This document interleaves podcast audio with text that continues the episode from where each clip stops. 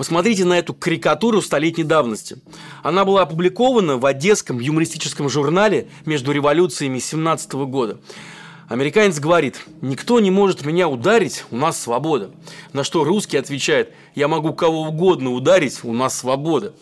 Споры о том, что ж такое свобода и чем она ограничивается, где заканчивается и когда переходит в анархию, идут еще с ветхозаветных времен. Ну и вот недавно в эту дискуссию вслед за Сократом, Аристотелем и Хайдегером включился и новосибирский губернатор Травников и предложил запретить митинги в скверах, парках и на площадях в целях, внимания, защиты прав и свобод человека и гражданина. А то вдруг какое-нибудь шествие в поддержку политзаключенных помешает пенсионерке Н доехать до городского рынка. Вот концерт в поддержку СВО не помешает, а это помешает. Меня зовут Павел Коныгин, и это рубрика «Разборы» на канале «Продолжение следует». Сегодня мы поговорим о тонкой грани между цензурой и политкорректностью, и о том, почему все же следить за базаром в современном мире так важно. Пожалуйста, подписывайтесь на нас в Ютубе и Телеге, конечно. Ловите новые выпуски, мы выходим трижды в неделю. И, пожалуйста, помните самое главное, что вместе мы не одиноки.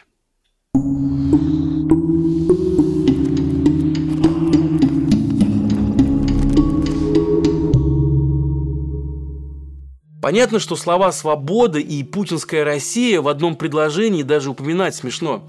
Но вот личный пример, который уже совсем не про путинскую Россию. На этом канале я могу, например, послать человека по маршруту русского военного корабля. И YouTube это со скрипом, но пропустит. Но, боже меня упаси, назвать кого-то жирным или там дрищом. Потому что по правилам YouTube это негативная коннотация расстройства пищевого поведения. А значит бан или лишение монетизации. Ну что тут скажешь, вполне разумное, как мне кажется, ограничение. И это я скажу вам как человек, который в детстве тоже натерпелся. Из-за моего лишнего веса и нервного тика тогда мне было особенно сложно социализироваться. А научился справляться с тем, как на меня реагируют, как на меня могут реагировать люди вокруг, я только во взрослом возрасте. Но давайте ближе к Ютубу. Его ограничения не только про то, чтобы оградить детей и взрослых от буллинга. По тем же правилам видеохостинга нельзя, например, размещать материалы, которые могут подвергнуть зрителей опасности или созданы с целью шокировать людей. Понятно, что тем самым YouTube как бы пытается оградить в первую очередь наших с вами детей от совсем уж безумных видосов каких-нибудь охотников за лайками. Но как нам, журналистам, рассказывать, например, о зверствах в Буче? Или кричать о росте подростковых суицидов в России, если самоубийство детей табу для площадки. И такие темы очень жестко негативятся. То есть их просто не показывают нам в рекомендациях. Значит, у них будет меньше просмотров, получается так. Ну и значит, это то, что наша основная журналистская задача, то есть информировать общество о проблемах, не будет выполнена. А причины тому, казалось бы, благие и правильные.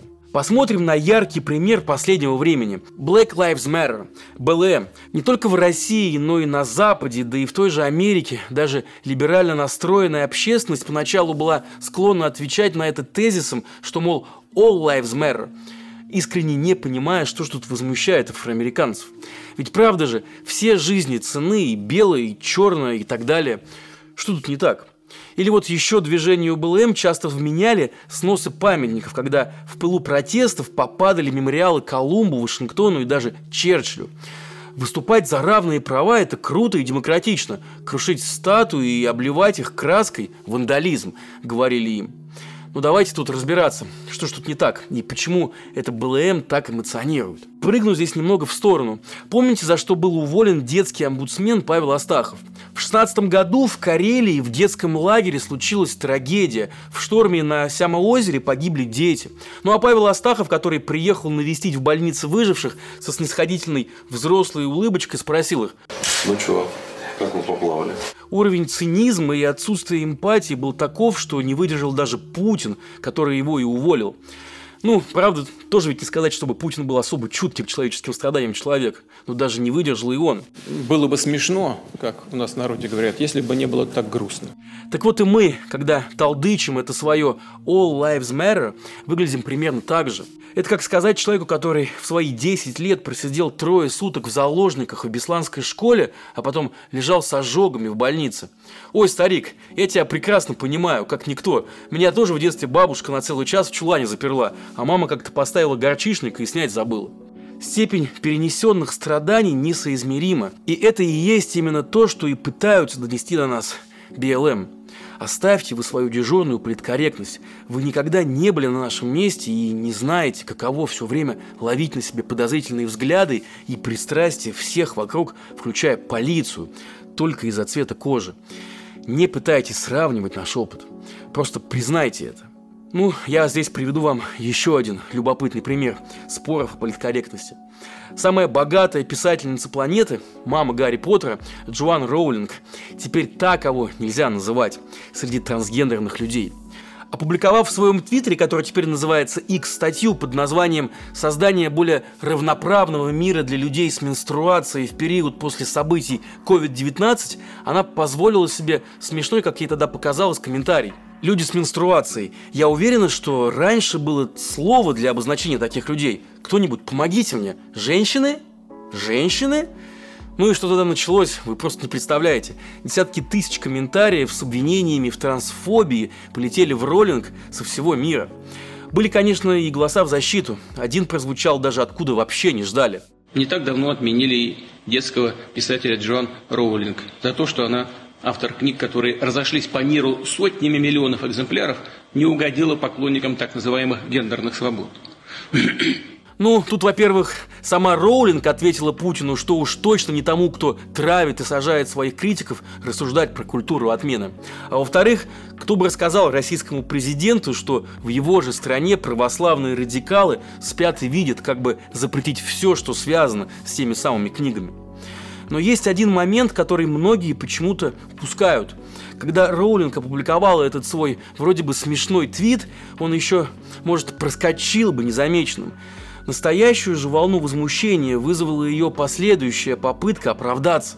Такие женщины, как я, десятилетиями сочувствовали транслюдям и чувствовали с ними родство, потому что они уязвимы к мужскому насилию, написала она и многие прочли в этих словах лишь слегка замаскированное чувство превосходства, а также снисходительности к трансперсонам. Но снисходительность – это совсем не то, чего хотелось бы человеку с любым гендерным маркером. Уважение вне зависимости от гендера и принятие на равных – вот чего бы им хотелось на самом деле.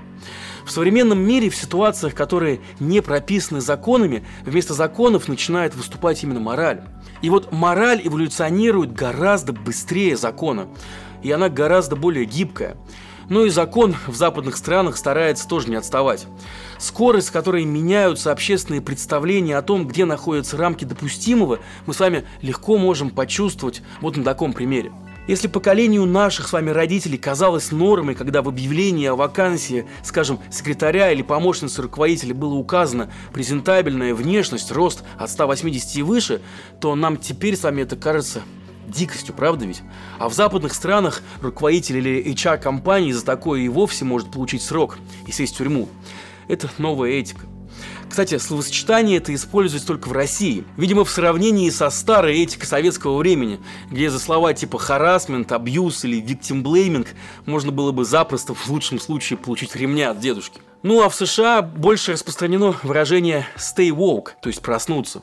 Оно означает особое, щепетильное внимание к вопросам расовой, половой и социальной справедливости.